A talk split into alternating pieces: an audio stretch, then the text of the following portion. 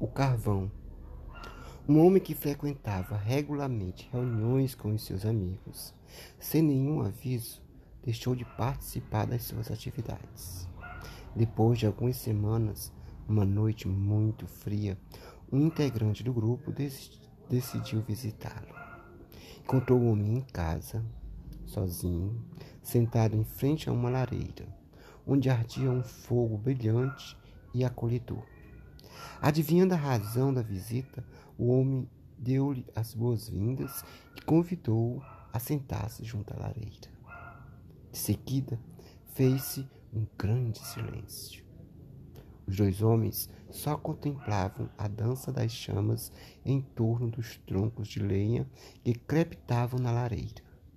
Após alguns minutos, o visitante, sem dizer nenhuma palavra, examinou as brasas que se formavam e selecionou uma delas, a mais incandescente de todas, retirando-a para um lado do braseiro com um alicate. Voltou então a sentar-se. O anfitrião prestava atenção e, em pouco tempo, a chama da brava solitária diminuiu até que só houvesse um brilho momentâneo e o fogo apagou-se.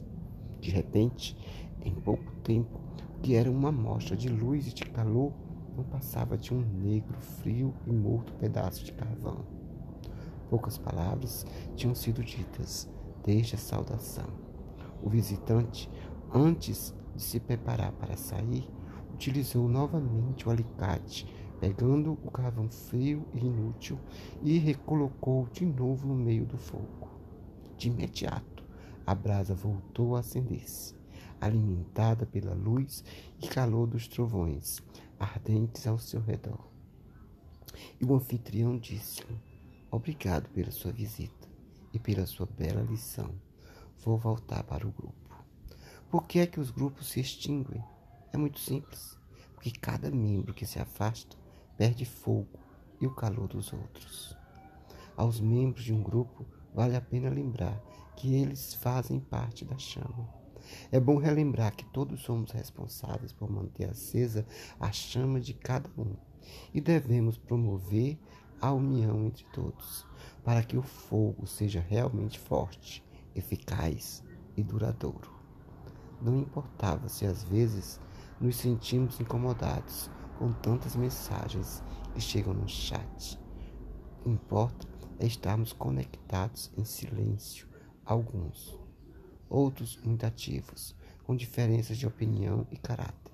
Os amigos, quando se reúnem, o fazem com o intuito de se reconhecerem, aprenderem, trocarem ideias ou simplesmente saberem que não estão sozinhos, que há um grupo de amigos e familiares com quem podem contar.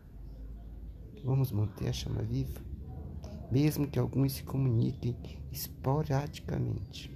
É bom saber que mantém a sua chama acesa.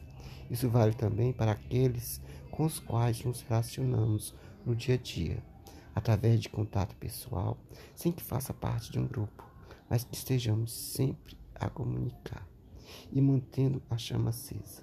Sendo assim, obrigado a cada um de vós por fazerem parte da minha fogueira.